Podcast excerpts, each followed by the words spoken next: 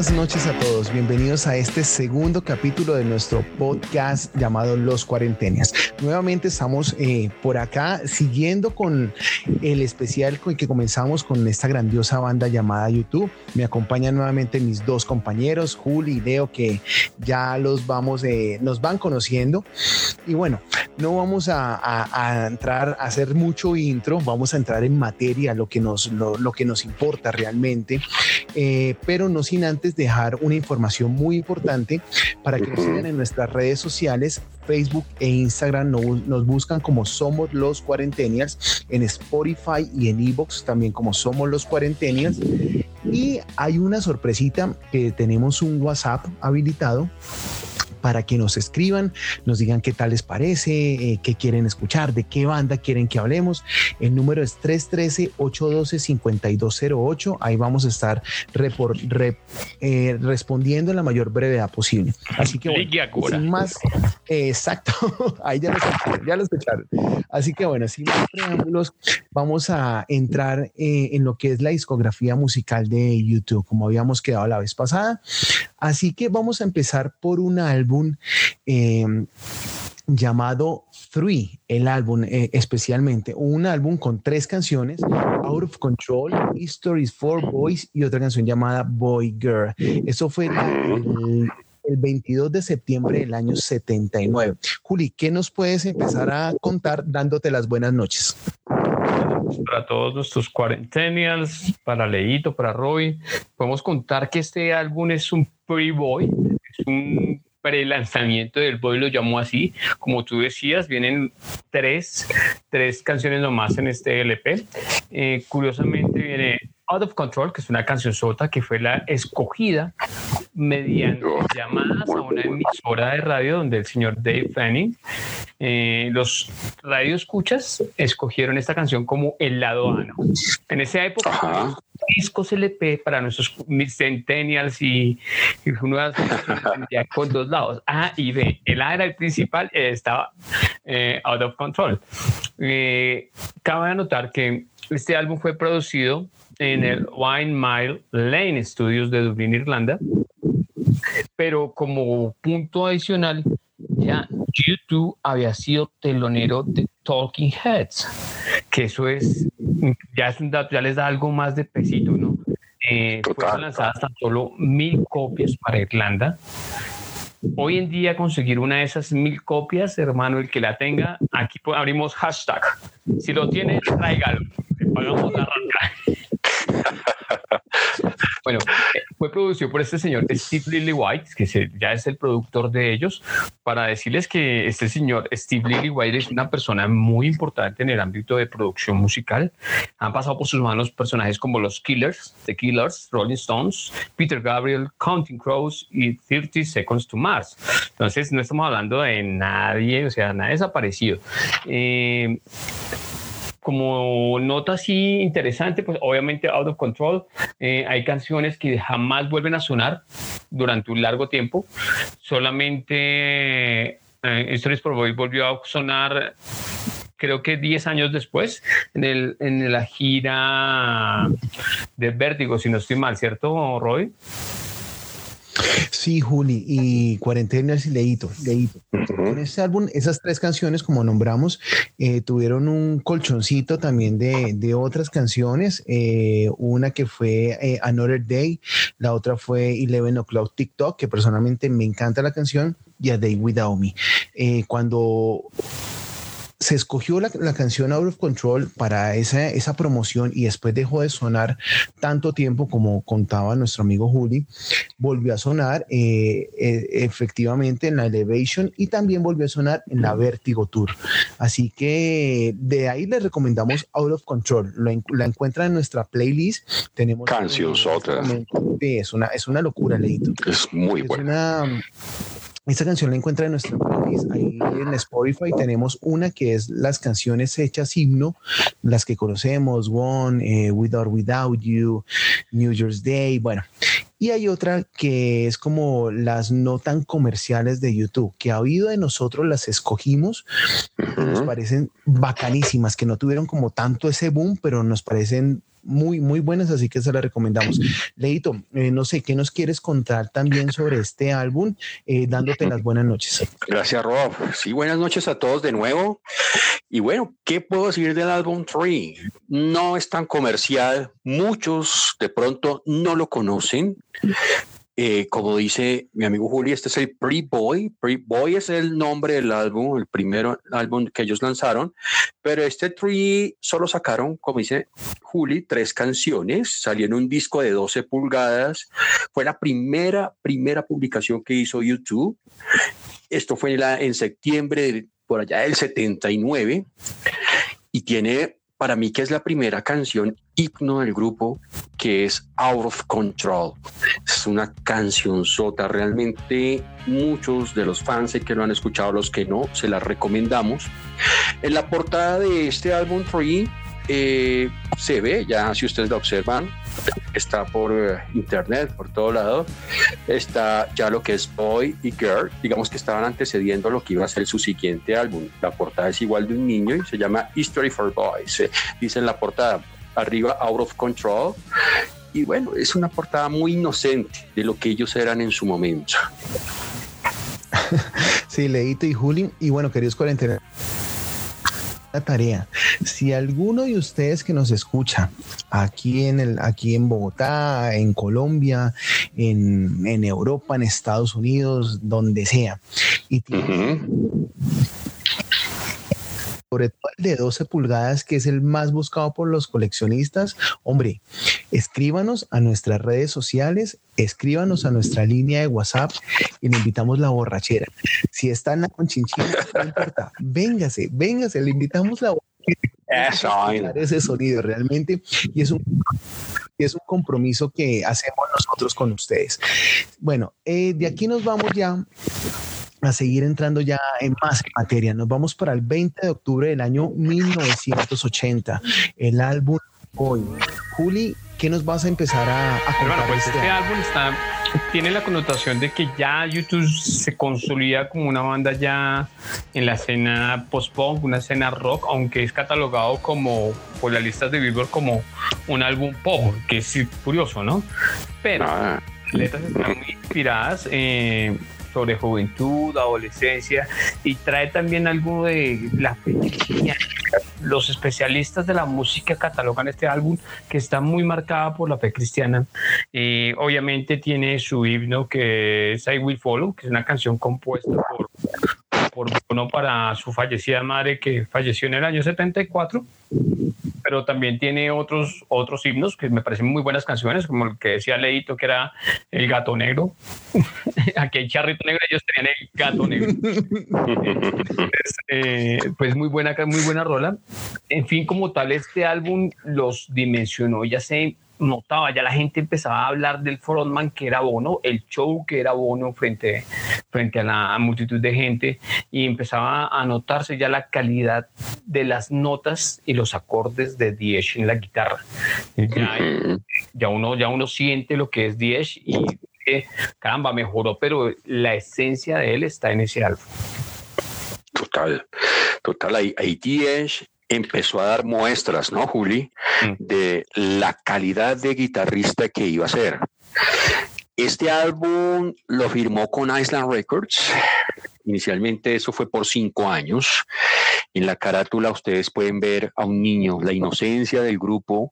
El señor Peter Robin está en esa, en esa carátula y al hombre le pagaron con unas chocolatinas por prestar su servicio.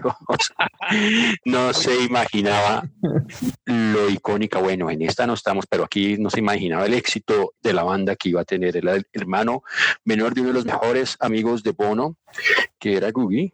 Y entonces él, eh, digamos que se prestó para, para hacer todo, para hacer la portada de esta carátula.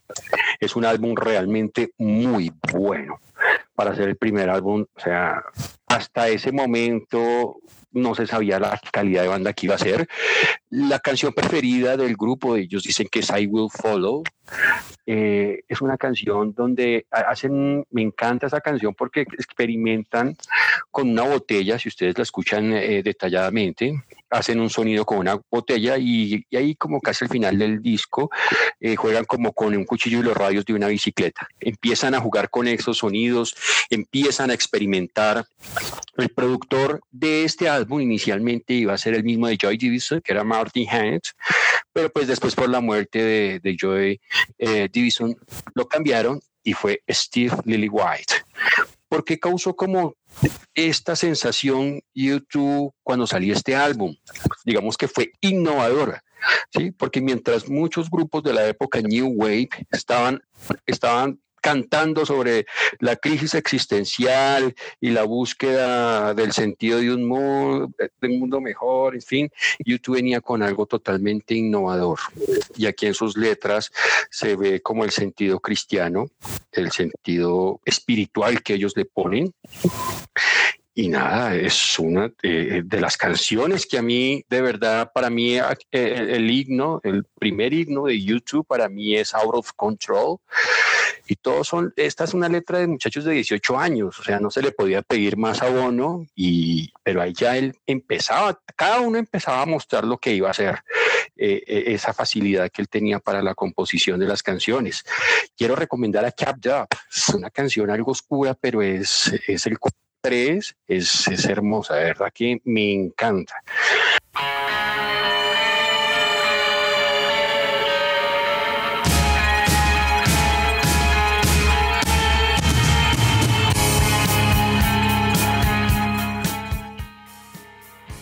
Con I Will Follow ellos empezaron a abrir sus conciertos.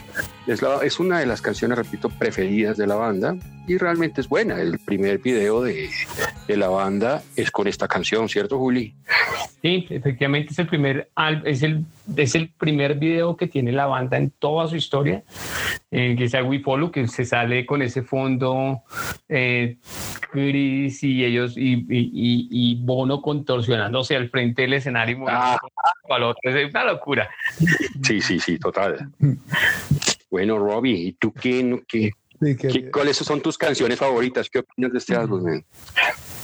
Bueno, pero bueno, eh, en, opinión con el álbum primero, eh, bueno, duraron 10 meses aproximadamente antes de que el disco o la banda llegara a los rankings británicos. Eh, Boy marcó el lanzamiento de su primer larga duración, comenzando una gira británica, tocando sus primeros conciertos mm, en Bélgica después y en Holanda. Todo esto antes de las primeras fechas en, en Estados Unidos. Perdón. El disco se creó y oigan muy bien, queridos cuarentenas, como dijo, como, como dijo mi amigo Juli, mi amigo Leo, en los White Mill Lane Studios. Eso es es la casita madre que tiene YouTube a través de toda su discografía al día de hoy. Eso es exactamente en Dublín, en Irlanda. Y mientras cimentaban su relación con el, con el productor, como dijo, mi, dijo mis compañeros, Steve Lily White, que para acabar de completar la información con Steve, eh, él durante varias décadas fue uno de los productores más aclamados y, y exitosos de la música pop británica. Él mantiene un currículo tal, ya como nombró mi amigo Uli, ha trabajado con infinidades, infinidades de bandas y músicos muy respetados. Y Steve Lily White eh, él llegó eh, en el año 80 a producir Boy después de un trabajo muy aclamado con Peter Gabriel y ahí siguió siendo el productor preferido de YouTube a lo largo de los primeros años de carrera eh, y que incluso su crédito también aparece en el octubre del 81 y en el Word del año 83. Cierro paréntesis. Eh, después de esto, las canciones más celebradas que tiene el álbum, han dicho mis compañeros, una es I Will Follow. Eh, hay canciones muy bacanas, Twilight. Oh, sí, sí, sí.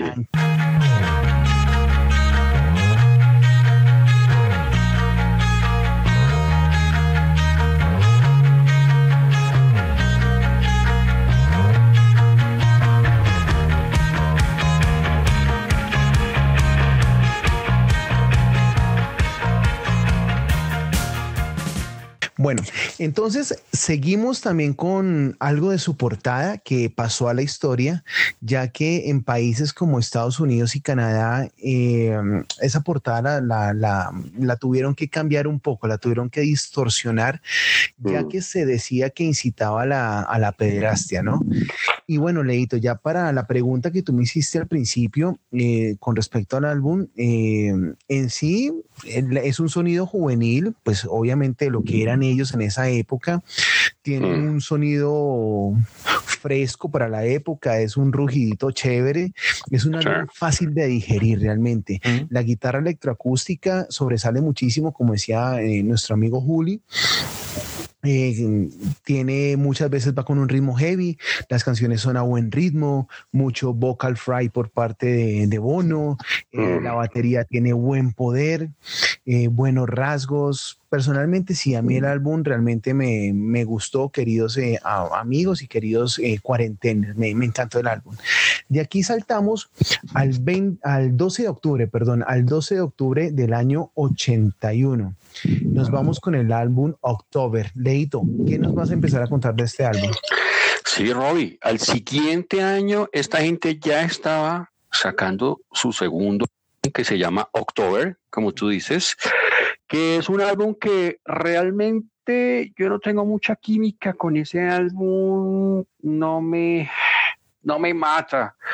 No, a título personal, eh, la canción que rescato ahí no es tan malo, pero pues todo lo que ha hecho YouTube, esto lo colocaría yo como en, el ultimito, ahí no me agrada mucho. La canción que me gusta es la del corte 3, que es I Threw a Brick, I Throw a Window.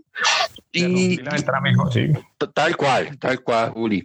Y bueno, eh, unas anécdotas de este álbum, eh, que en un concierto en, en Portland, Oregon, Bono pregunta por las canciones, que perdón, por el maletín. ¿Dónde está mi maletín? ¿Alguien ha visto un maletín? Bla, bla. Y fue curioso esa, digamos que esa, esa parte, porque cómo va a estar preguntando un maletín que si alguien se le perdió. Y resulta que en ese maletín estaban las canciones de ese álbum. Ellos ya tenían un estudio para grabar, ya todo estaba digamos que programado para que ellos empezaran a, sacar ese álbum y les tocó improvisar, les tocó volverse a acordar de las canciones. Imagínense ustedes el estrés de esta gente en ese momento improvisando canciones, las letras acordándose.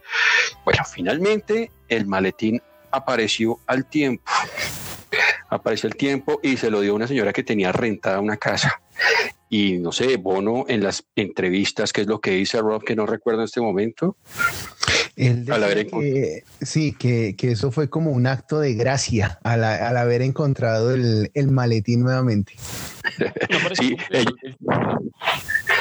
sí, apareció no sé al cuánto tiempo, no, no, no, no lo recuerdo en este momento. En el 2004, sí, en el 2004 lo recuperaron. Bueno, de este álbum también fue más lo que se comercializó que lo que fue realmente el álbum. Aparecieron en el programa Top of the Pops, que son pocas las bandas que aparecen ahí, lograron aparecer, pero las siguientes semanas pues se fueron, no, no tuvieron mucho éxito. Este álbum en, en relación a la vida personal de la banda fue, atravesaron por una, una situación muy dura y es que ellos tenían que tomar una decisión si seguían en su iglesia, en el grupo eh, espiritual que se llamaba Shalom o seguían con la banda. Y él fue uno de los que más, digo, estaba, estábamos a punto de perder a DH en ese momento. Pero bueno, afortunadamente hablo con Bono, con el señor Paul McGiffens, que siempre se ha caracterizado como por tener un buen sentido del humor. Y una de las frases que se recuerda es que dice, si Dios tuviera algo que decir sobre esta gira, la que ellos iban a emprender, hubiera levantado ya la mano. Entonces, afortunadamente, gracias a Aaron Clayton, como dice nuestra, nuestro amigo Julio la ovejita negra, los persuadió a que no dejaran la banda. Eso fue un tema muy duro para ellos tener que escoger, ¿no? Pero October en sí es el álbum espiritual y fue un riesgo fuerte que lo hubieran sacado, o sea, hubieran quedado encasillados ahí. Afortunadamente no, y lo que les digo, tengo poca química con este álbum, con, excusándome con los que de pronto los superfans que, que los adoran y quieren esta, esta banda, este álbum para mí sí sí, no, no, no, no hubo mucha química realmente. En cambio, sabes, Leito, que a mí sí me, me, me, parece, me suena, hay canciones buenas, hay canciones chéveres. A mí el álbum me parece que es la metamorfosis de YouTube, de salir de lo que fue la banda musical, el grupo menudo irlandés, a llamar una banda de rock. Porque aunque el álbum no fue tan, no pegó tan bien como esperaban, o sea, no pegó, no fue, o sea, sí pegó como tal, pero no como que para los fans pasa un poco desapercibidos. Eh, veo esa metamorfosis, ese cambio, ya se empiezan a ver el cambio de lo que ya viene siendo YouTube. Este es como el, el álbum eh, este pasa la metamorfosis de YouTube de larva a mariposa para que vuelen después. Hay tres canciones que me parecen muy buenas. ¿Cuáles? Este álbum, Fall, I Fall Down, a Tree Abriga, a, a, tree, a a Window, que por aquí dijimos, y Rejoice. Me parece muy buenas estas tres canciones. Y lo que les digo, a mí me parece chévere y no sé, a mí me trae recordación la carátula a Gustavo Cerati, de pronto por las pintas y el momento que vivía el rock hispanoamericano en esa época se fijaba Sí. que venía de Europa, ¿no? Pero Adam Clayton parece en ese momento, en esa carátula se me hace, me, me recuerda a Cerati. Era la moda, sí, Juli, lo que tú dices. Sí, para esa época, queridos, eh, queridos parceros, queridos cuarentenias.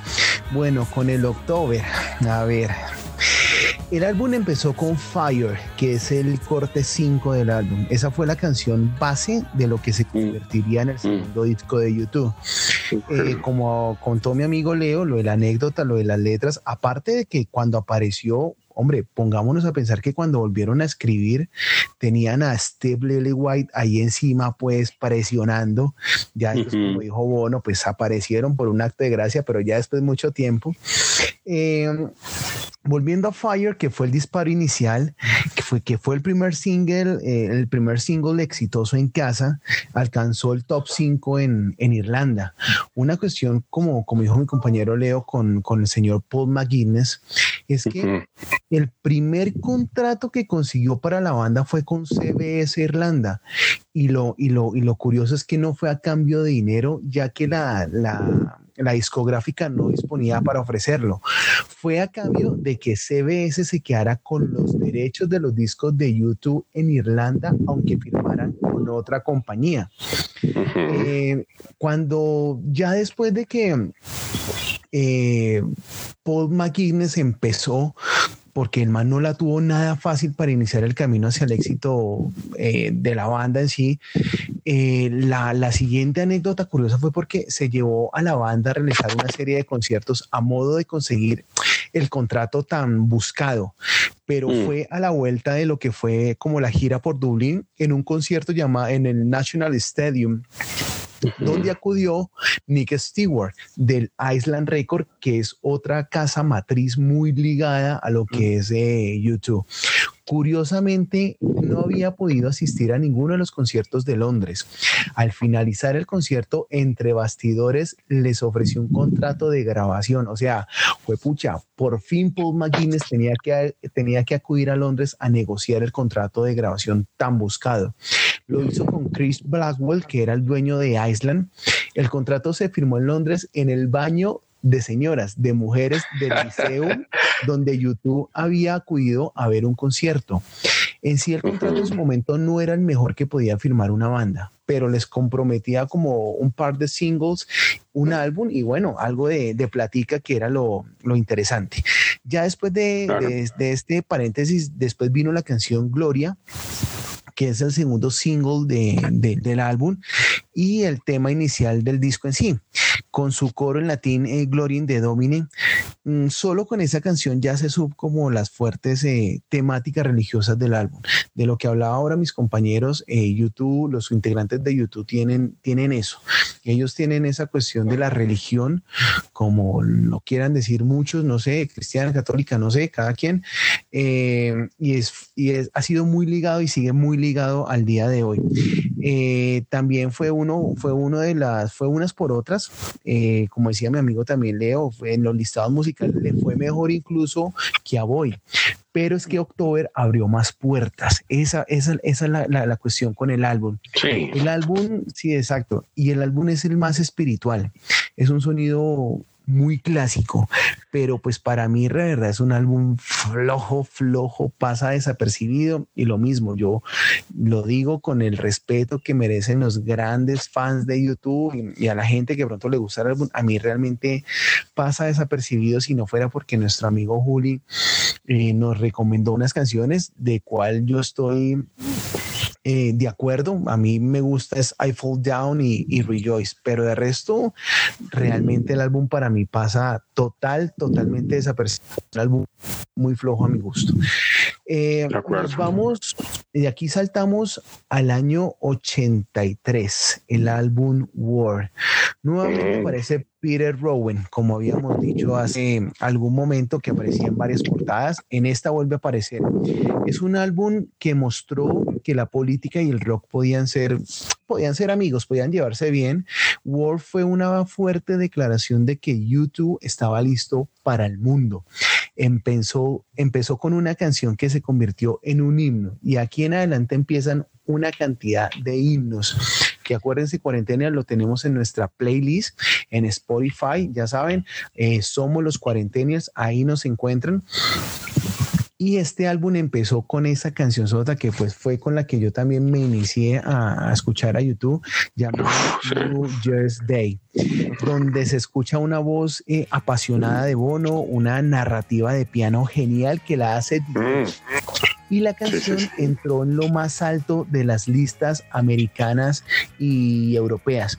Eh, no sé, Juli, ¿qué, no, qué más nos, nos, puedes aportar eh, a la historia de este álbum? Bueno, en este álbum, el War, me parece que tiene una de las carátulas más bonitas junto con el Red Dot Home que tiene YouTube. Eh, ver esa carátula de Peter Rowan con más chocolates y su casquito de guerra. es interesante. Pero adicional a eso, ya hacen, me parece, ah, no debemos olvidar que aquí aparece ya eh, el, el, himno que es Someday, Someday, ¿no? Que inicia con su marcha, marcha militar, ta, ta, ta, ta, muy marcado las letras de este álbum por la connotación social que se vivía en Irlanda del Norte en su momento, ¿no? La liberación de la pelea del ejército británico con el IRA, ¿no? El ejército rebelde irlandés separatista. Entonces está muy marcado y muy influenciado por ese tema político social de su momento. De acuerdo, Juli, pero aquí estaba, tengo entendido, Steve Lillywhite. Bueno, entonces quiero resaltar de este álbum, eh, para empezar, la portada. Esa portada es icónica. Esa portada, mucho pasado. Estamos hablando del año 83, ¿cuántos años? Eh, 30 y 40, casi 40 años.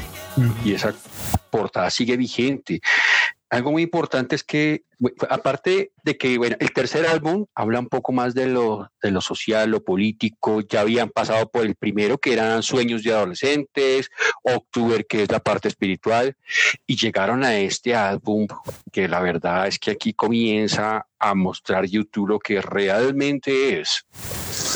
Ellos tenían en este álbum la presión de que October, no había funcionado bastante bien, entonces tenían que, tenían que metérsela toda a este álbum. Y cayó pues eh, el primer single que es la canción que le gusta a Robbie que es New Year's Day. Esa fue el primer single que ellos lanzaron que es una canción sota realmente. Inicialmente iba iba dedicada a la esposa de Bono a Alison Stewart y después la canción fue tomando como todo el álbum fue tomando como un cambio un se transformó no en el problema que tenía Polonia en su momento y fue eh, eh, la guerra que hubo para ellos salirse de toda la Unión Soviética, de todo el comunismo. Entonces, digamos que esta canción cayó como anillo al dedo ahí. En este álbum hay canciones ya himnos, que es Sunday Bloody Sunday, como dice Juli, esa batería es impresionante. Eh, eh, New Year's Day, está la Red Light. Me encanta a mí personalmente esa, esa, esa canción, porque a los últimos, al, en la última parte vienen como unas trompetas y hacen unos arreglos bastante interesantes. Esa la quiero recomendar, de verdad que es una delicia esa canción. De este álbum también que podríamos hablar, eh, suena ya más agresivo, ¿no?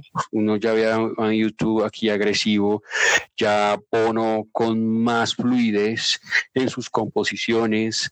Eh, este álbum llegó a ser el número uno, o sea, apartó a la de Mike, a, Thriller de Michael Jackson, perdón, y fue el número uno en el Reino Unido. Imagínense cómo fue en ese momento, cómo fue la revolución para haber tumbado a Michael Jackson. Entonces, aquí comienza lo que es verdaderamente, va cogiendo peso lo que es YouTube. No, y que la gira de este álbum fue realizada casi gran parte en Estados Unidos. Ajá. Los impulsos, como decíamos, hablábamos alguna vez con Robbie, el que quiere surgir en la música, ah, de donde sea, tiene que ganarse primero el mercado gringo. Total. Ya, ya fueron a dar y de ese muchas experiencias. Inclusive en los viajes en medio de su World Tour visitaron al Papa, decidieron visitar al Papa y lo hicieron sin prensa. Sí, sí, sí, sí. Y bueno, le regaló ahí unas gafitas, ¿no? Sí. unas gafitas ahí sencillitas. no haga eso. Sí, sí. Vaya uno haga eso, pero bueno, sí, de este álbum realmente, bueno, ya lo que hemos hablado, el álbum eh, obtuvo certificaciones de oro y platino, el disco se volvió el, primer número uno en el Reino Unido, como han contado mis compañeros. Eh, ellos empezaron con el Pre-World Tour en el Reino Unido e Irlanda, muchos conciertos, festivales, eh, después de eso, pues con ese himno de New Year's Day, aparecen con la canción que llamaría la atención emocional de los oyentes eh, y es esa canción que ya hemos tocado, que es el otro gran himno Sunday, Bloody Sunday, que pues bueno, ya es la, la cuestión del Domingo Sangriento de Irlanda, el 30 de enero del año 72. Eh, hablamos de, de, los temas de que YouTube cada vez eh, muestra más las letras, más el mensaje que tiene que ver con la religión, con la política, con todo lo que se mueve en, en el mundo, de colocar su voz como de, de, protesta o de aliento, cada quien como lo, lo, tome. Eh, eso fue porque ese día, eh, bueno, eso el domingo sangriento de Irlanda, muchos manifestantes murieron, otros resultaron heridos, y así fue porque protestaban por el encarcelamiento sin juicio a un sospechoso de pertenecer al, al IRA, al, al ejército republicano irlandés. Eh, Tación Fori, que es inspirado del Salmo 40, era El Señor es mi pastor, aparece, bueno, New Year's Day, estoy de acuerdo, Red Light es una canción súper, súper, súper. Buenísima, ¿no? Sí, es, es, una chimba, realmente es muy bacana. Eh, hasta ese momento el sonido del Word es más grande que nunca de lo que de lo que de lo poco que llevaba eh, YouTube. La forma como como Larry Mullen descarga la batería es admirable. Adam, Clayton con un bajo serpenteante, ese, ese término se lo debo a un amigo músico por ahí. Eh, los líderes de The Edge eh, acerca mucho a esa parte del dance group, algo de New Wave, Bono cada vez mejor como cantante eh, y Frontman pues haciendo que YouTube se estuviera convirtiendo en un negocio muy, muy, muy grande. Total. Eh, Robbie, dime. Otra cosa de este álbum, de este álbum es que ellos colocaban banderas blancas y aclaraban que este álbum no era de guerra, sino era por la paz. Y explicaba Bono, es que el man siempre ha sido un poeta y le ha gustado como, ¿no? Llevar todo de una manera que a mí me parece, me, encanta, me parece muy bacano. Y decía que colocaba la cara del niño, no quería colocar tanques de guerra ni nada de eso, a pesar de que en la carátula dice war, pero quiso colocar la cara del niño porque también la guerra estaba dentro de uno mismo, estaba la, la guerra emocional, mental, en fin, la, se fueron por ese lado. Antes de pasar al siguiente, al siguiente álbum, ellos hicieron una, una gira que se llamaba Under a Brutal Red Sky. Eso es catalogado como las Rolling Stones como uno de los momentos más eh, bacanos del rock. ¿sí? Fue un concierto que ellos hicieron en Colorado en el Red Rocks de Colorado. Resulta que ese día que ellos estaban en esa gira, ellos ya como estaban en su álbum War, siempre sacaban su bandera blanca y Bono se subía por allá eh, como era costumbre y colocaba bandera blanca y bueno, un frontman como lo hemos venido diciendo, increíble. Pero este día del concierto ya digamos que ya estaba todo preparado, pero ese día empezó a llover terriblemente, empezó a calle, caer rayos, o sea, las condiciones no eran para nada favorables. Muchos de los fans no fueron allá porque pensaban que se iba a cancelar porque habían recomendado no salir.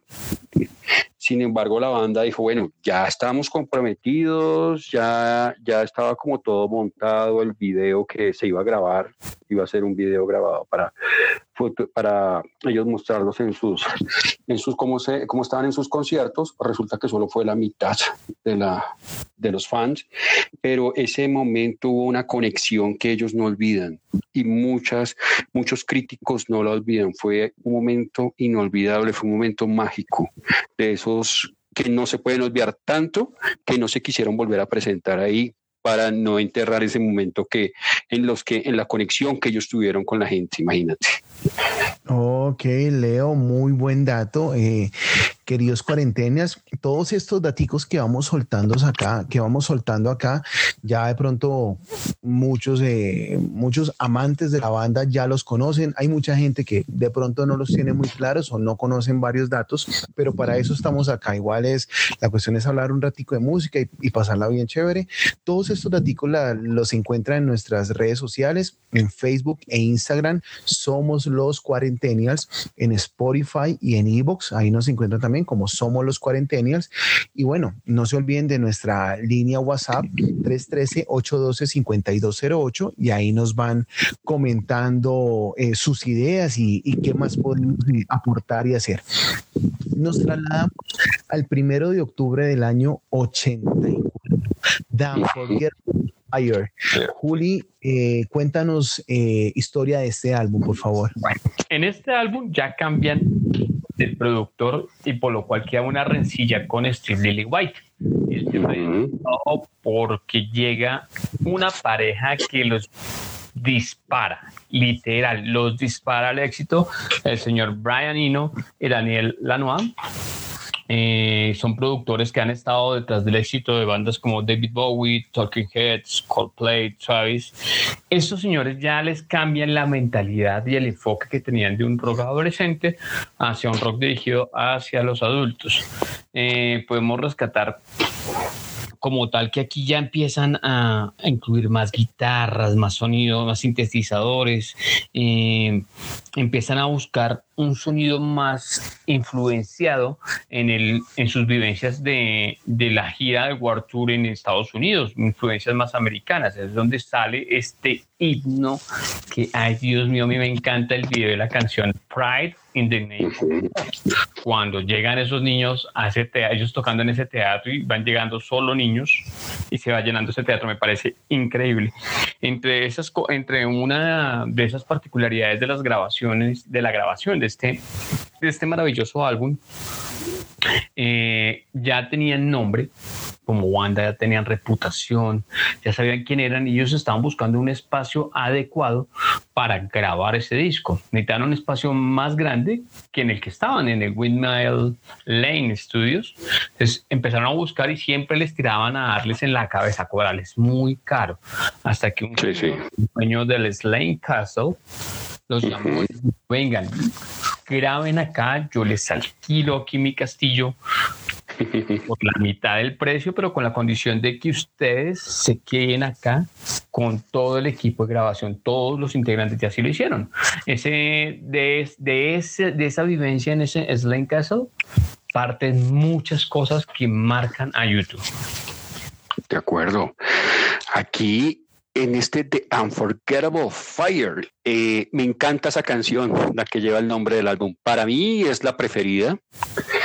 Es un álbum que es bueno, perdón, estoy dando mi opinión personal, me perdonarán, eh, pero eh, es algo muy, muy ambiental, ¿no? Muy artístico, como muy experimental a lo que ya venía YouTube. Esta gente siempre ha querido sorprender y realmente lo sigue haciendo, lo sigue haciendo aquí en el año 84. Entonces, como dice Uli, lo hicieron en el, en el, Slane Castle y de ahí que podemos hablar. Aquí ya ellos decían que con Steve Lily White eran muy estrictos. En cambio ya aquí con los productores que eran Brian Eno y Daniel Lanois eran como más experimentales. Eran les gustaba explorar cosa que no tenían con, con el anterior productor tanto que ya el jefe de la discografía del señor Chris Blackwell ya estaba mareado porque si venga esta gente no ha grabado, vuelve y empieza desde cero, entonces ya lo tenía realmente un poco mareado. Lo bueno de este álbum es que fue como el puente entre el álbum War y lo que se venía, la gran joya. Entonces, ellos estaban como eh, preparando para las, los dos álbumes en su tiempo históricos, que ya War ya todo el mundo lo conocía, y el álbum, digamos que fue, tuvo un éxito tremendo, pero acá digamos que Pride es tremendo, es como dice Juli, es eh, dedicado a Martin Luther King, ¿no? Por una lucha por los derechos civiles. Esta canción Battle Corte 7, esta canción dura seis minutos, pero siempre Bono en vivo se demoraba hasta 12 minutos. Es una canción demasiado buena, es muy... Siguen con su, su parte espiritual, por decirlo así. Entonces, nada, es, la portada es muy linda y, y Unforgettable Fire para mí es la recomendada de este álbum. Sí, con The Unforgettable, eh, bueno, empezamos que eso fue año 1974. ¿Por qué? Me perdona mi japonés. Fue Iwakichi Kobayashi, un japonés sobreviviente de la bomba atómica de Hiroshima. Eh, él entregó un dibujo de lo que había sido testigo en las oficinas de la Japan Broadcasting Corporation. Em, Después de eso comenzó como una ola de contribuciones públicas acerca de lo que había ocurrido ese trágico día en la Segunda Guerra Mundial. Mm. Todo esto condujo a la publicación de un compilado de imágenes tres años después y luego una exhibición de arte a principios de los ochentas, la cual fue, la cual fue eh, titulada El Fuego Inolvidable, The Unforgettable Fire. la banda tomó ese nombre para el álbum porque el año anterior en la gira mundial de War, que los llevó por primera vez a, a Japón, eh, durante su estadía, ellos visitaron esa, esa exhibición que acabamos de nombrar. En este álbum, como decía mi amigo Juli, mi amigo Leo, aparece, eh, sí, aparecen esos genios, aparece Brian Eno, que para los que no la tienen como un poquito clara, es productor, compositor, tecladista, cantante británico, y él ayuda a definir y a reinventar el sonido de alguna de las bandas más importantes de los 80s y 90s. Él viene acompañado en llavecita a, un ingeniero en su momento desconocido llamado Daniel Lanois, como dijo mi amigo Juli, y ahí a partir de ese punto empezó la magia. Eh, al, punto, al punto de que antes de que el disco estuviera disponible, YouTube se embarcó en lo que sería el primero de seis tramos para la gira mundial Unforgettable Fire. Fue tanta la demanda que tuvieron, eh, la demanda que, hubo, que tuvieron que separar la gira como en dos tramos, una para Europa, que todo empezó en la, en la Christchurch de Nueva Zelanda, y la otra, pues lo que fue Estados Unidos. Seguimos con los himnos, está Pride, ahora sí, la, canción pues, de Martin Luther King, como nombró mi amigo Leo. Eh, ya cuando se lanzó el disco fue algo arrollador. A eso continuó 21 fechas europeas, se empezó a ver más la, respuesta del nuevo disco. Eh, y si antes habían derrocado a de Michael Jackson, pues hombre, ahorita estaban venciendo nada más ni nada menos que a Tonight del gran David Bowie. O sea, esta gente venía tumbando grandes en forma. Mm, lo que fue ya con, con, con Brian Eno a la cabeza y con, con su ingeniero Daniel, ya eh, YouTube tuvo otra esencia y hacemos el paréntesis ahí como hablábamos hace un rato y lo hablábamos fuera de micrófonos, ya se empieza a ver ese sonido americano. Ya lo que decía ahora mi amigo Juli y lo que hablábamos es que sí, cualquier banda, agrupación, cantante, lo que sea, si quiere conquistar el mercado a nivel mundial, tiene que echarse el mercado americano al bolsillo.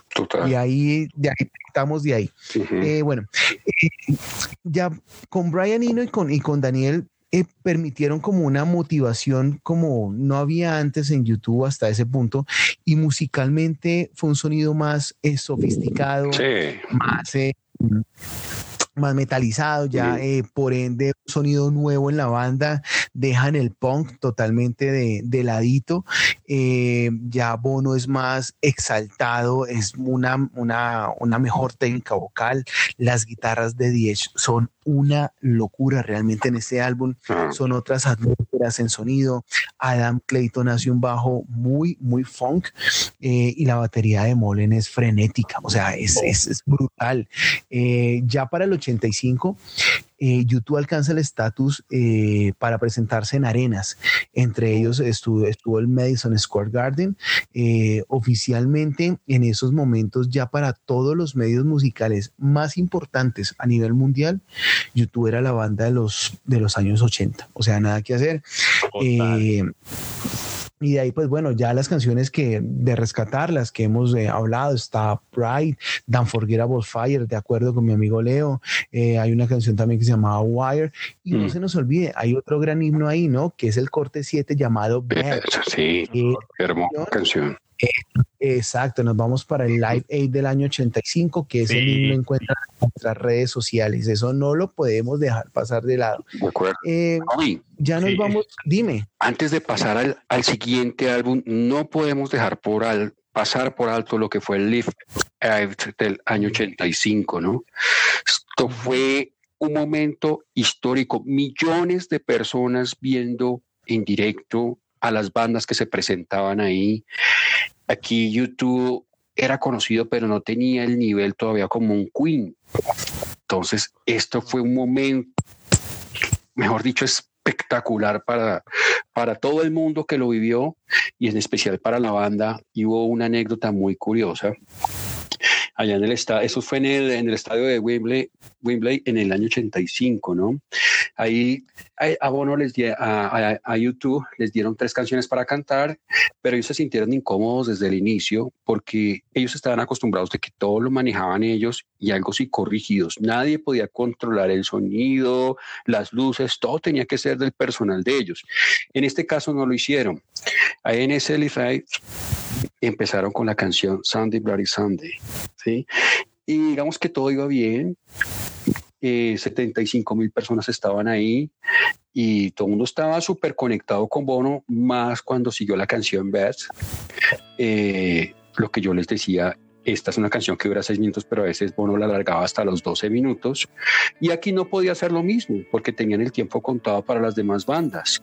En ese tiempo, eh, bueno, en ese momento tenían, como en todas las presentaciones, su tiempo estipulado. A Bono se le olvidó, se bajó del escenario, eh, apenas Larry mirando a, a Aaron Clayton haciéndole señas que qué pasó con este man y el DH ahí tratando de improvisar, asomándose a ver si lo veía, pero no lo veía, hermano. Man, siempre se encaramaba por allá los estándares eh, en las pero esta vez estaba abajo. Ellos se preocuparon tanto que la dice que fue un momento horrible, fue tenaz. Ellos no sabían si ya irse o seguir tocando. Era un momento de mucha incertidumbre. Bono se bajó y empezó a llamar a una mujer, eso está colgado en nuestra página, y después empieza a llamar a otra y otra, y estos manes, pero a este man, ¿qué le pasó? Bueno, el punto fue que ya Bono se dio cuenta de que la habían barrado, se devolvió, se subió y tenía algo de tiempo para cantar Pride. Muchos querían escuchar Pride porque era, el, eh, era la canción del momento de YouTube. Pride era, mejor dicho, lo que mucha gente quería escuchar cantar. Pero Bono, sin embargo, dijo, no, pues de malas, yo sigo cantando. Siguió cantando, Y ya cuando terminó, el hombre ni los miró, se agachó la cabeza y se fue al camerino.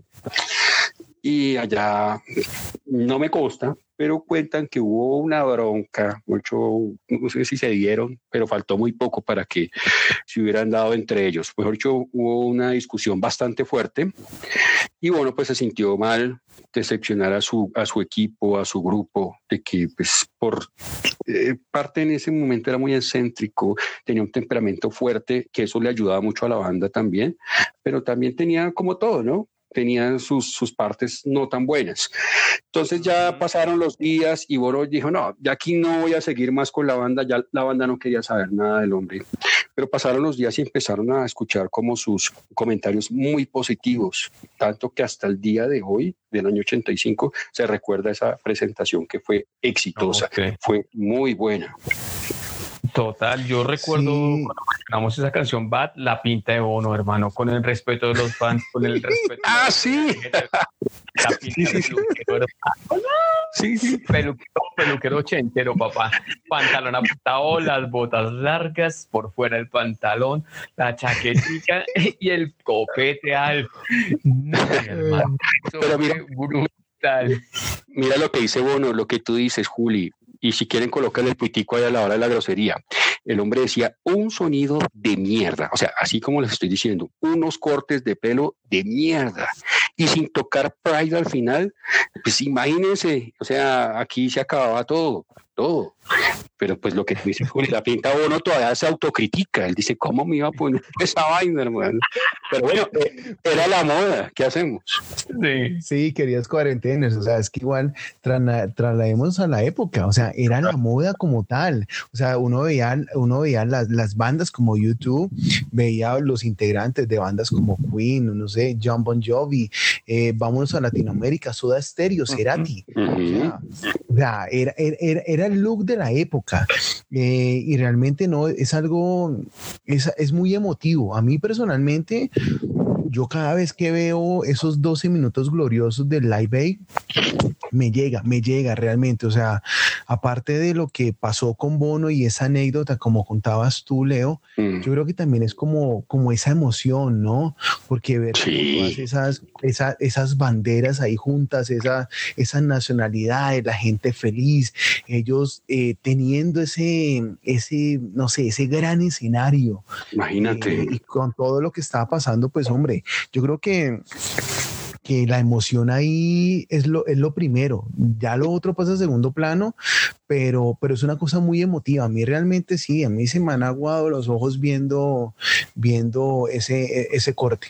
es muy bueno, es muy bueno. es buenísimo. El nombre que tenía tan fuerte YouTube que preciso, o sea, los, los colocaron las bandas de tal manera que YouTube precedió a la presentación de Queen que no volvía de hace, no se reunía a tocar como banda desde hace mucho tiempo.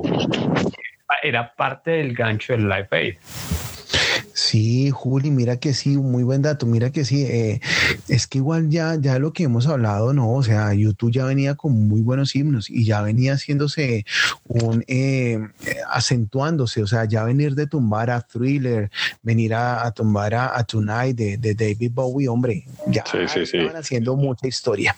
Total. yo sé que ya nuestro amigo Leo está que se habla y ya no puede más, porque llegamos a la joya musical de YouTube realmente, llegamos a, a esa joya que, lo digo, eh, así cualquiera de nuestros cuarentenas que nos está escuchando, si YouTube no es su banda favorita, eh, si le gustan por canciones, hombre, en su colección tiene que estar este álbum. Tiene, tiene que estar el de Joshua. Obligado. También, sí, también aclaramos que muchas de las canciones a veces que de pronto hemos mencionado, no solo las que vamos a seguir mencionando y otras que ya venimos mencionando, eh, me enredé un poquito, eh, hay versiones que son del, del, álbum remasterizado y álbum deluxe, que ahí las pueden ver en las diferentes eh, aplicaciones de música. Pero bueno, Leito, eh, cuéntanos del de Joshua 3.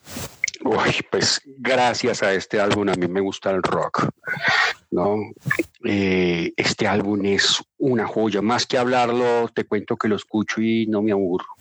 El CD que compré por allá, lo que les conté en el 92, lo guardo todavía como un tesoro y lo, me gusta escucharlo. Así ya este Spotify, este todo el streaming, me gusta escucharlo en mi CD, cosas que le dan a uno de cuarentenials, hombre, O sea, yo no sé, hago un pequeño paréntesis, pero yo no sé, los centennials no van a poder experimentar eso cuando uno compra un CD y lo destapaba esa emoción, ese olorcito a nuevo del CD, las fotografías que ahí colocaban. Eso era todo un protocolo y era todo un rito que de pronto muchos cuarentenials me van a entender. Las letras de las... Pero bueno, total, sí. Bueno, del álbum Joshua Tree, aquí todo comenzó en Etiopía, cuando Bono estaba con su esposa, estaba en el país africano y allí él quedó muy impactado por ver la vida que ella se vivía por la hambruna y una noche el man no podía dormir entonces se sentó como al frente de esa, de esa casita donde él está y cogió esa, una bolsa para el mareo y empezó a escribir una canción. Esa canción era I want to run, I want to hide. Me encanta. Ahí empezó a escribir Where the Street Have No Name. Bono, es, Bono es el acreditado, es como el único acreditado de todas las canciones de ese álbum. Él fue el que las escribió en su totalidad. Entonces, si aquí Bono era, eran, eran súper conocidos, ya con este álbum ya eran las superestrellas. Eh, ¿Qué le veo yo a este álbum? Tiene tres canciones que me encantan, bueno, todas, pero tiene las tres canciones más tarareadas del del grupo que es the Street Have No Name. I still have having fun, but looking for, perdón, perdón, y With or Without You. ¿No? Esas son las canciones más tarareadas de ellos, de este álbum. La portada es icónica también, es una de esas portadas que cualquiera la ve y se le queda ahí en su cabeza. El orden de las canciones de este álbum las hizo la esposa, las, las puso Bono y Diez, digamos que eran como los líderes ahí. Le dijeron a ella, déjenme a mí en el inicio Where the Street Have No Name y al final eh, Exit. Después ya vinieron agregándole más canciones. Entonces las escogió el orden de las canciones, las escogió la esposa del señor Steve Lily White, que era la cantante Kirsten McCall, que a propósito tuvo un accidente terrible, la muerte fue tenaz, pero ya será otro tema de conversación. Este álbum, eh, este tiene muchas curiosidades y es que es hermoso realmente. A ellos les ofrecieron 23 millones porque dejaran que The Street Have No Name fuera utilizada para un anuncio de coches. Ellos pudo más la dignidad y dijo, no queremos que nos recuerden más por, por ser eh, la canción de uno de los automóviles, sino queremos que la recuerden porque realmente es una canción de nosotros. Mientras a malo todo el mundo hablando de esa canción. No hacen Sí, sí, sí. Mientras, mientras Bono estaba creando sus letras, que es el que las creó todas, ella estaba por allá en su casa, estaba cacharreándole a la guitarrita y en una de esas cogió el teclado, cogió una caja de ritmos y empezó a experimentar. Cuando se dio cuenta de lo que había sacado del ritmo de Where the Stray Have No se dio cuenta de que había creado una canción sota. El man se puso a saltar. Dice que eso como cuando salta con las manos hacia arriba, súper emocionado, súper, súper emocionado. Entonces fue un momento muy emotivo. Este álbum es de amores y desamores a los Estados Unidos, ¿no? Esto fue una de las vivencias de que ellos tuvieron durante ese tiempo se iba a llamar The Two Half Americas, las dos Américas, pero terminaron llamándose el Joshua Tree. El Joshua Tree fue porque fueron a, un, eh, ¿cómo se llamaba este sitio? Donde ellos, en el Parque Nacional de Joshua Tree, California. El ¿Cierto, Juli? Sí, así es. Inclusive, en, la, en, en sus visitas de Cierto Mojave, Está la, placa de Joshua Tree, que es un árbol del desierto como tal, que sobrevive muy poca agua. Yo creo que eso les causó también mucha impresión de ver la capacidad de resiliencia sí, sí, sí. puede tener una cosa o un árbol, un ser vivo. Y a llamar las dos Américas, como decías tú, Leo, o canciones del desierto. Optaron últimamente por Joshua Tree. En la placa dice, dice todo lo contrario la canción I still haven't found what I'm looking for. Dice, Are you haven't found what I'm looking for? ¿Encontraste lo que estabas buscando? Y ellos dicen, no, no encontré lo que estaba buscando. Si no estoy mal, eh, en este álbum vivieron mala presión, para la composición de este álbum vivieron mala presión del representante de la izquierda de Island Records. Creo que le hicieron firmar un compromiso a Brian Eno de que si no tenían éxito, chao, él se iba de YouTube. porque lo que tú decías, cada habían, bueno, pero que están, eh, tenían la costumbre de hacer, volver a hacer y volver a hacer, pero no grababan nada, ¿no? Muchas, pero no, no salían Y eso desesperó al, jefe de la disquera, como curiosidad. Ok. Y, tiene, tiene su primer, es el primer número uno que tiene YouTube en Estados Unidos. Sí, Cuarentenials. Eh, con esta joya, es que también tiene mucho que hablar esta joya. Primero, bueno, viene la, la, versión eh, normal, digámoslo así, y tiene una versión super deluxe. Eh, Buenísima. Em, sí, empezamos que fue portada de la revista Time el 27 de abril del año 87. portada de una revista que toca cuestiones políticas global de suma importancia y meten a, la banda YouTube, pero ya vamos sabiendo el porqué, lo que hablamos desde el primer episodio y todo ese mensaje que empieza a transmitir cada integrante. YouTube en ese momento, hombre, pasaron de ser héroes a superestrellas. Era la, era la, la, popularidad mundial. La banda estaba encima de los rankings de discos de Estados Unidos por primera vez, hasta el punto que, bueno, eso lo redondearon con, con los premios eh, Grammy, uno por álbum del año y el otro por mejor actuación rock. Así em, Gran parte del material de Joshua Tree fue grabado en esencia en la sala de estar de, Clayton y en la habitación de huéspedes de, Mullen. Eh, los recurrentes temas espirituales fueron como, como el ajuste perfecto, como para la imagen visual del álbum realmente.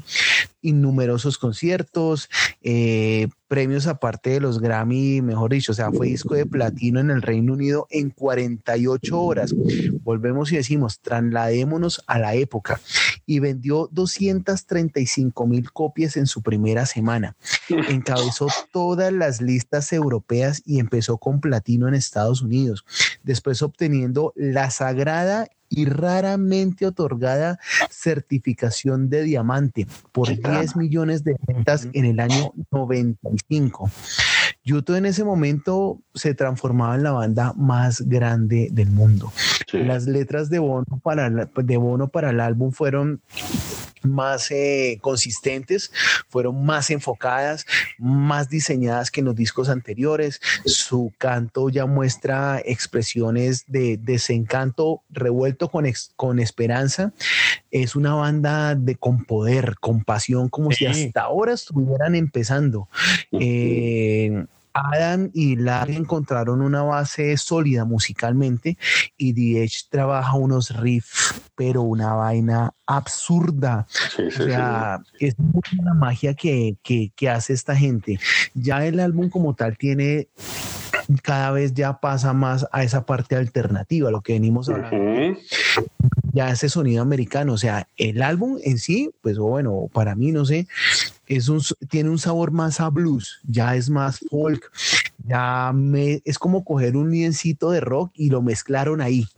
Eh, en sí, en pocas palabras, realmente Joshua lleva a YouTube a la cima del mundo. O sea, esa es la joya apreciada de, de, YouTube. No, y es que desbancaron en ese año 87, ellos desbancaron a otros artistas grandísimos. Estaba Def Leppard, estaba sacando el Histeria, estaba sonando Histeria.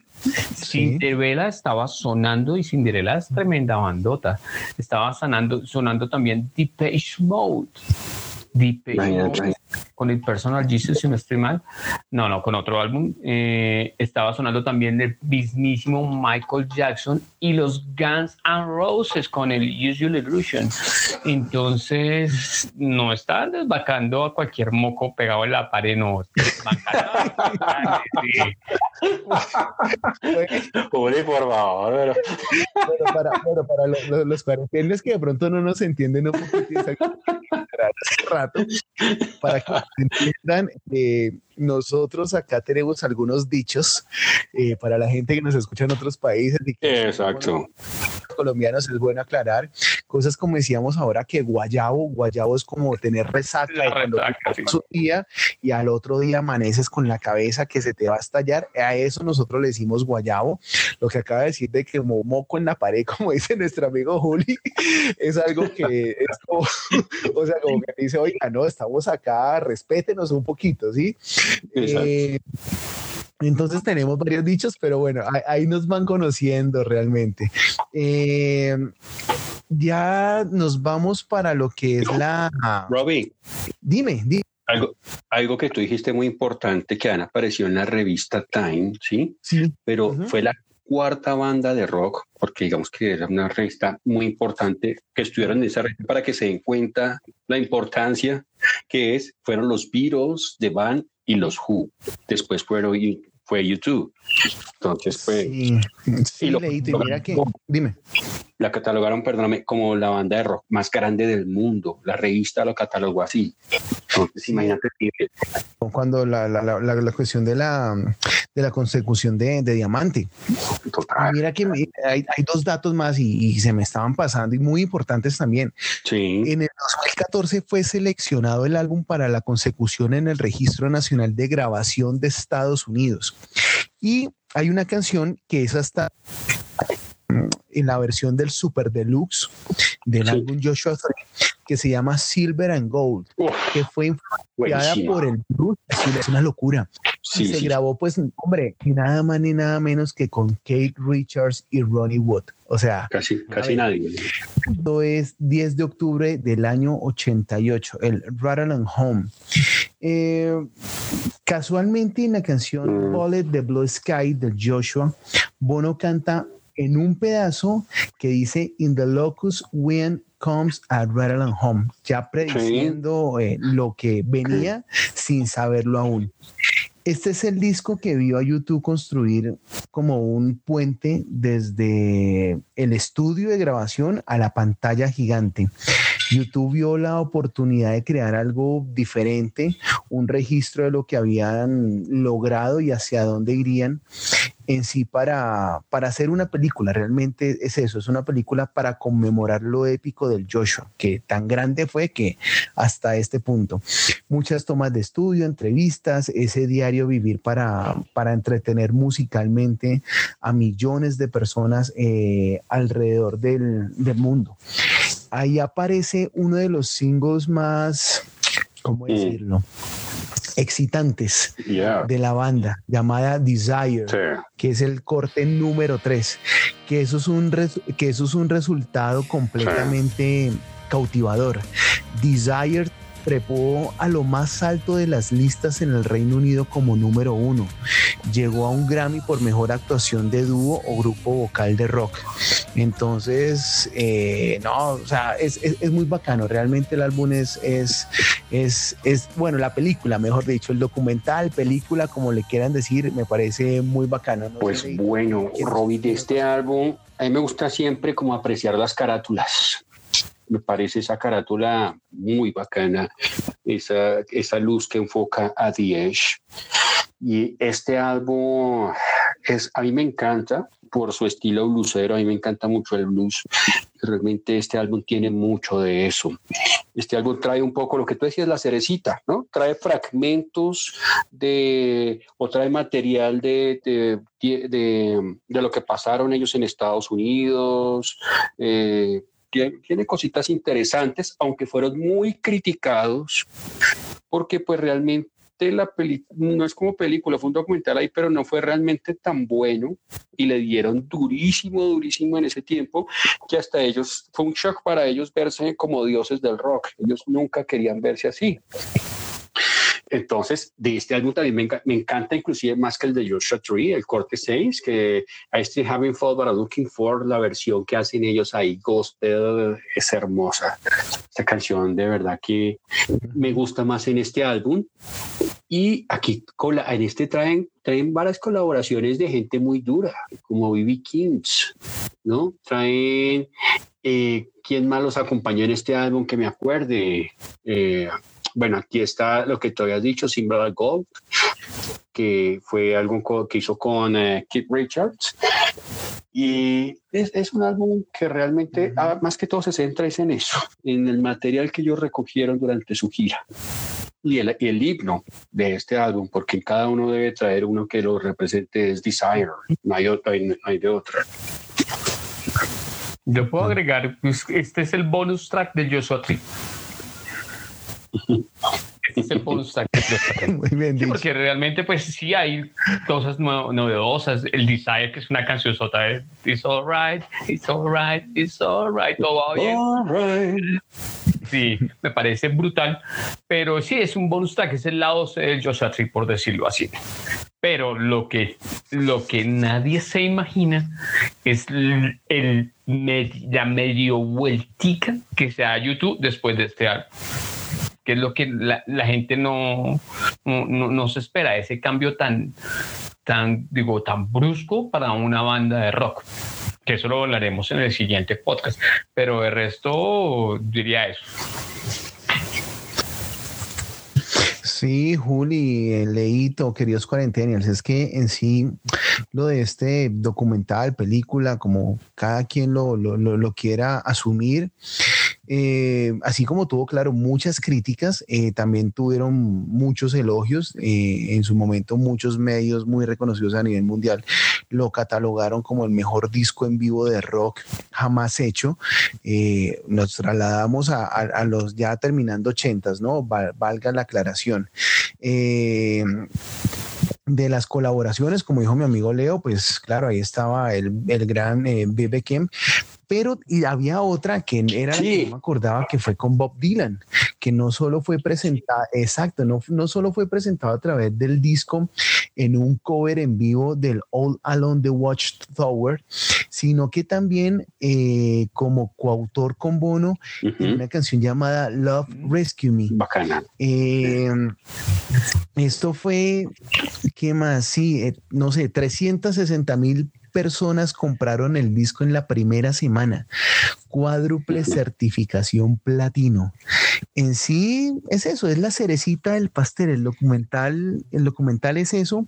Y bueno, y en su sonido sí hay mucho coro gospel, muchísimo. Hay mucho saxofón y en sí viene siendo como redondeando ese homenaje a la música norteamericana que hasta ese momento venía ya cada vez adentrándose más en el, en el sonido de, de eh, dos cositas que, me acuerdo en este momento. Lo criticado fue el video, porque realmente el álbum es, es muy bacano. Y hubo en, la gira Love Towns eh, en el 89, hubo muchos rumores de que YouTube se iba a separar por unas palabras que dijo Bono.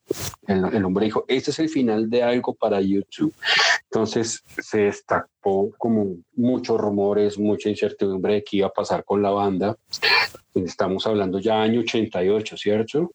En solo, en solo ocho años, la banda había tocado el cielo, ya, ya eran los másteres, o sea, en solo ocho años estaban luchando en el 80 por, por, por un sello discográfico aquí. Todos daban lo que fuera para que tocaran, eh, para que firmaran con ellos.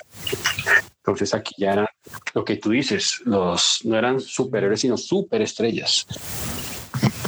Ya esta, ya esta época ya YouTube había, había hecho demasiado tan, tan corto tiempo, no sé, y más, y más, y, más la época, ¿no? Es que a comparación de los del día de hoy, pues, de que ya hay cuestiones de tecnología y mucha viralización, por decirlo de alguna forma, gracias a, a todas estas cuestiones de redes sociales, streaming, bueno, etcétera, etcétera. Pero hacerlo en esa época a pulso, digámoslo así, o sea, de esa forma de respeto, realmente. Eh, ya vamos entrando en la última parte y vamos a ir terminando con el Action Baby, 19 de noviembre del año 91. Sí, eh, Leito, eh, no, Juli, perdóname, ¿qué nos vas a, empezar a contar? Y bueno, para ir terminando ya. Yo creo personalmente, a mí me encanta, ya la entra a una de las épocas o eras más interesantes de YouTube. A mí me gusta personalmente esta época de transformación de YouTube porque entra una onda más electrónica, algo más discotequero como buscando algo como algo más discotequero, o sea, viene el rockero y ya todos está, ya está, ya para esa época ya está sonando todo lo tecno, ¿no? Toda música tecno en las discotecas ellos quieren como permanecer eh, activos, no es activos, sino permanecer vigentes, es la palabra. Entonces, en esa de la banda hay más variedad, sí, ya de sonidos. Hay un himno totalmente que es One.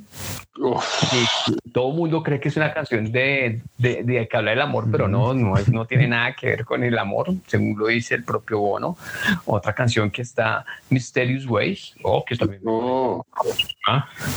Y como nota así como cerecita, entra una persona que los va a seguir acompañando en la producción de los videos, que es el señor Anton Corbin este señor va a seguir acompañándolos en la producción de los videos de YouTube de ahí en adelante.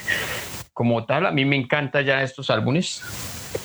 Y, y ¿qué quieren que les cuente? Ya entra después de la gira, la gira de este Action Baby, viene la primera vez en que YouTube toca suelo latinoamericano. En el año 92 vienen a México. Es cuando ya empiezan eh, con el Su TV que es la, que la gira majestuosa de este álbum. Es, de, es la primera vez que YouTube toca suelo latinoamericano. Precisamente llegó primero a México y después visitó Argentina y visitó Chile. Eh, aparece un personaje que siempre me ha encantado y me ha llamado mucho la atención de YouTube, y sobre todo de Bono, que es The Fly, que es el personaje de Bono con las gafotas negras y su pelo bien engominado hacia atrás, y Mr. Mephisto, que es el como el mimo ese, la brújula mágica, que era un programa que había aquí en Colombia, que parece un mimo con los cachos rojos. Pero estaba yo atando cabos y este The Fly es a causa del problema de visión que tiene Bono ya marcado. Que por el problema que no tolera mucho la luz. Aparecen esos dos personajes, de verdad casi estuvieron a punto, a punto de irse a la quiebra. YouTube por el montaje tremendo de esta su TV, que eran pantallas y videos, un escenario re loco, pero la verdad, a mí me encanta este momento de YouTube musical. De acuerdo, el problema de Bono es, eh, es ¿cuál es? Glaucoma, ¿no? Glaucoma, sí. Este álbum, viejo Juli Robbie, me encanta. es buenísimo. Inclusive escuché hace poco una entrevista que le hicieron a Diez, que, que ya se venía de los 30 años del Action Baby y tiene por ahí pensado alguna cosa, no sé si es lo mismo que un de Joshua Tree, que estuvieron aquí en Bogotá con el de Joshua Tree, ¿verdad? Perdón, no lo mencionamos, que fue la primera vez que recibimos a YouTube.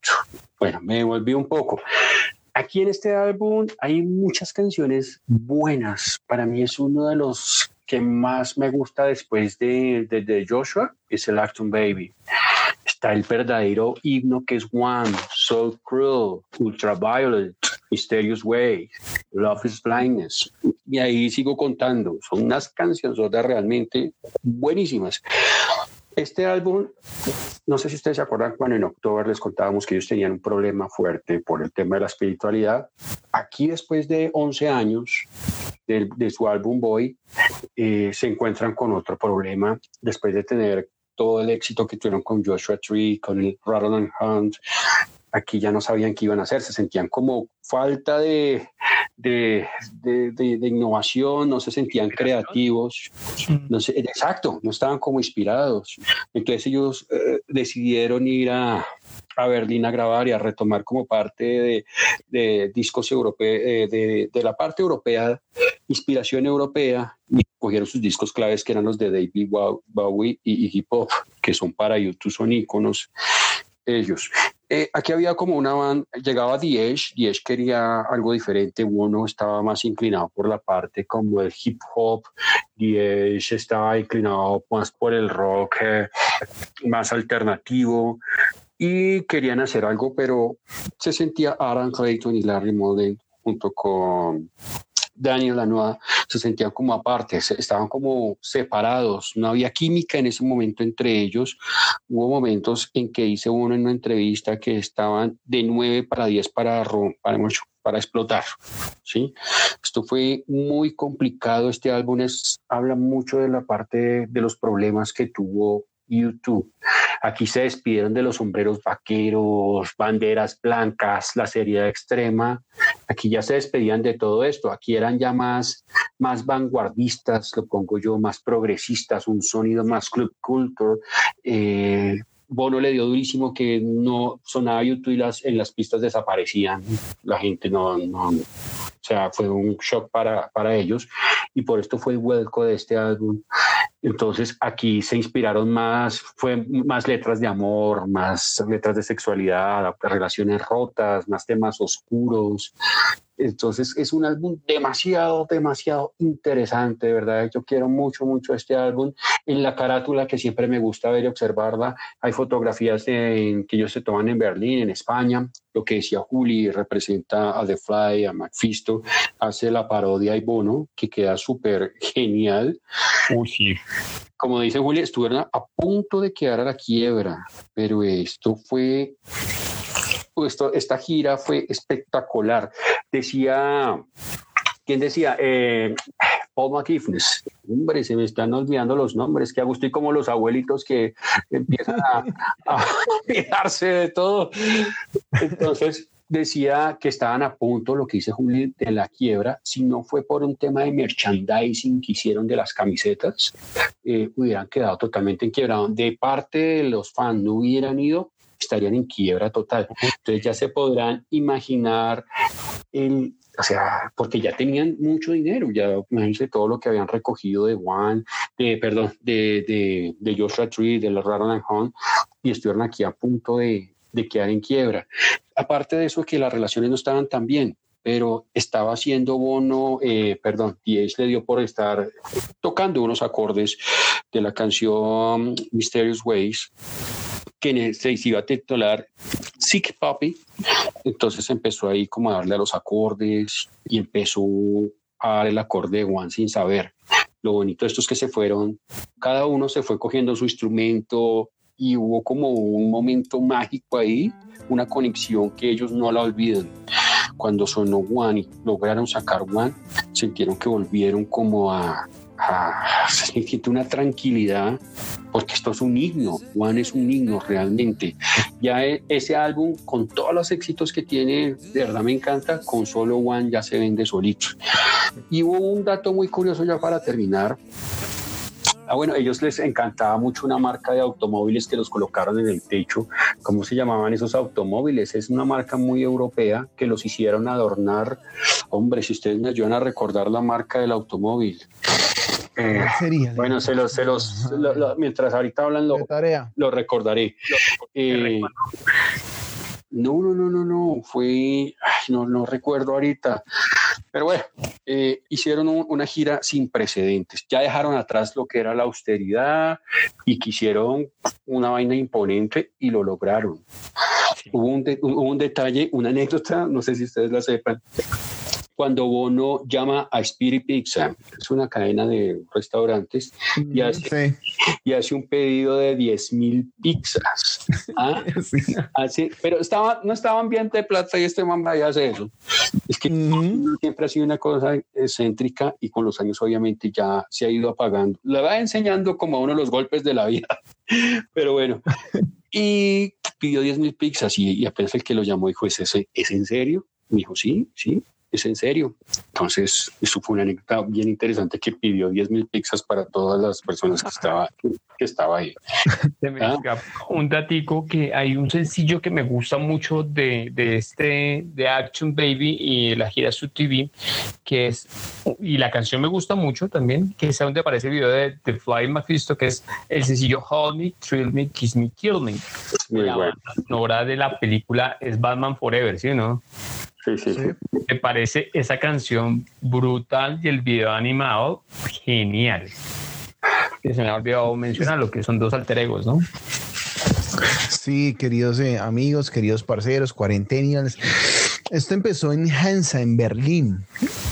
De ahí volvieron a la base de vida de YouTube, a lo que veníamos, dijimos en un principio, Why Mill Lane Studios. Ahí volvieron a su casita matriz. Eh, ellos empezaron con el single eh, The Fly, que es el corte 7, que fue un single muy ah, diferente a como venían, pero demostró que tenían mucha, mucha, mucha hambre y no nos referimos a lo de las pizzas.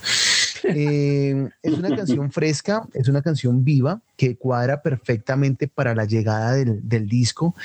Este álbum demuestra y reafirma que la, que la banda tiene una capacidad de mutación brutal. O sea, eso es algo indiscutible. Aparece una de las mejores baladas eh, rock, por decirlo de alguna manera, llamada One, eh, que muchos años después grabaron con la reina del hip hop, Mary J. Blige, que a título personal y con el respeto de los fans de YouTube, me gusta más esa versión que la versión original. Es un sonido eh, totalmente nuevo es un sonido diferente, ya es mucho, mucho efecto, ya la voz de Bono eh, cuando canta son demasiados efectos, canciones buenísimas, eh, Ways, hay una que a mí me encanta personalmente que se llama Who's Gonna Ride Your Wild Horses, me encanta esa barraca canción, es el carajo, eh, hay otras que Even Better Than The Real Thing, que es el segundo corte, Ajá. Vienen, vienen muchas, ah, muchas muy bueno. sí, y ya, y ya vienen muchas versiones de, de discoteca realmente. cuando, uno va entrando en la farra, cosas como Naya, eh, una canción que se llama Night and Day, que es un remix que es de bastante como fiesta, de mucha rumba electrónica. Hay otra que se llama The Lounge Fly, que es un mix, es muy electrónica. Eso también viene en, una versión deluxe. Ahí encuentran muchas de esas canciones. Em, y hay algo en lo que yo sí realmente les voy a dar palo. O sea, YouTube hasta el momento muy bonito, muy chévere, me encanta la mutación, los sonidos, experimentación, pero no hay derecho han hecho ese cover a Pain in Black. O sea, lo siento y lo digo. que hay canciones, bueno, obviamente nada como, como la, la, versión original. Que son intocables. exacto. Y YouTube lo hizo a su estilo y por el sonido que estaba manejando en ese momento, ¿no? pero realmente para mí no, o sea, es muy desnaturalizado. Yo creo que esas joyas musicales se deben dejar quietas y si se les hace como un cover, tiene que ser muy, muy ligado a la versión original, o sea, sin meterle cambios eh, bruscos, por decirlo de alguna manera. Eh, ya como decimos, ya es un sonido diferente. Mm. Eh, ya son los, los tintes que, que, vienen a lo que veníamos escuchando. Es lo mismo, volvemos como a un liencito y se escuchan ya sonidos oscuros, eh, muy angulares, algunos muy cruditos, algunos muy indie. Eh, en algún momento hay sonidos, ya esos sonidos de, de, música electrónica, de hip hop, eh, Edge tiene sonidos de guitarra de ligas mayores. Realmente es, una, es, muy bacano. Algunos sonidos muy misteriosos y unos como, no sé, como unos, como unos acordes como aturdidos. Eh, Adam Clayton con un sonido muy estilizado. La batería de Larry Mullen es de puro garaje, lo digo así, pero, pero es de garaje de pesos pesados, es muy bacano. Eh, porque lo, lo, lo, bueno, lo de Bono con, con, su voz y sus, y sus efectos, en fin, es, es, un, es como muy pop, muy pop electrónico, pero eso le dio dos Grammy, eso les dio dos Grammy por mejor actuación rock, eh, producción del año, eh, producción de, de y, y, en sí fue una, una recalibración del sonido para los 90. Eso es lo que pasa con este berraco álbum. Ya eh, demuestran que ya han pasado por, por esos eh, sonidos de eh, lo, lo, que es los sonidos de, de, de, YouTube hasta ese punto, que ha sido muy punk, muy post-punk, ha sido muy rock, y bueno, eh, ya en ese punto ya son como muy pop electrónico, muy alternativo, muy rock alternativo. Robbie, dime. Qué pena, les tengo la marca de los carros porque no podía irme, irme sin dejarlos con la intriga. Yo sé que todo uno está que se muere de la intriga por escuchar. No, mentira. La, la marca es Trabant. No sé si esté bien dicho, pero esto, esto es, esta marca es un símbolo para, para los europeos. La verdad, para nosotros, pues no, no, es muy, no, es muy común, es un símbolo alemán propiamente, ¿sí? Esas eran las cosas que, acá. que, quería, que quería decirles. Otra, otra anécdota es que hubo la sugerencia de que utilizar cajas de ritmos y esto también generó como un malestar en, en Larry Mullen porque disminuiría el papel de él en la batería. ¿Sí? Y otro es que ellos, otro, otra anécdota, perdón, me, acuerdo después al escucharlos, es que ellos pensaban meter más integrantes a la banda, pero pues finalmente se dijeron que eran ellos cuatro y ya utilizaron, fue unos sonidos de, de, otras integrantes, pero ya, hasta ahí siguieron siendo los cuatro. Bueno, sí, muy cierto, Leito, Juli. Ya para despedirnos, bueno, ya eh, querido Leo, no sé si tienes otro datico por ahí, algo ya por último para agregar y también para que despidas también a, nuestros cuarentenas. Bueno, gracias Rob, eh, Juli, oyentes, no se pierdan el último capítulo de YouTube que va a estar buenísimo. Es su discografía que sigue su ropa hasta lo que soy, a, saber qué están haciendo esta banda hoy. Y nada, gracias por escucharnos. Espero lo hayan disfrutado. De verdad que lo hicimos con mucho cariño. Y nos vemos en el tercer capítulo. Bueno, y Juli, también si tienes algo que agregar por ahí también, algún datico, y bueno, también de palabras de despedida de este segundo episodio. No, muchachos, me divertí mucho haciendo este segundo capítulo, pensando en lo que va a ser el resto de YouTube, que va a ser una recopilación porque viene mucho, mucho trabajo, pero es interesante ver todo ese proceso de construcción de YouTube hasta el día de hoy. Y nada, como la frase de mi amigo, no se muevan, ya regresamos, nos vemos en la tercera parte. Queridos cuarentenials, querido Juli, querido Leo, eh, ya, ya terminamos con el próximo capítulo, el especial de YouTube. Eh, es que YouTube es una banda que tiene mucho que cortar. Lo, que, lo que nosotros estamos haciendo y lo que vamos a seguir haciendo es a mucha conciencia, tomarnos el trabajo y tratar de desmenuzar más a fondo la información. Hubiéramos podido sacar esto en un solo capítulo, pero creo que quedaría como muy en el aire y no, no nos sentiríamos cómodos dando ese mensaje.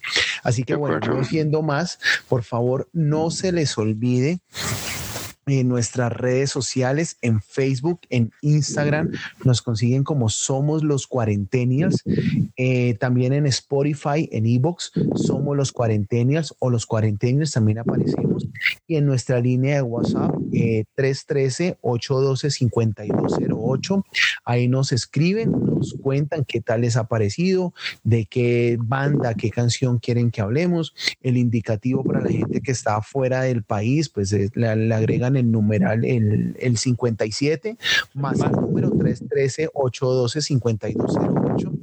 Y bueno, ha sido realmente un placer, una alegría. Estamos emocionados de seguir con este especial y todo lo que se viene.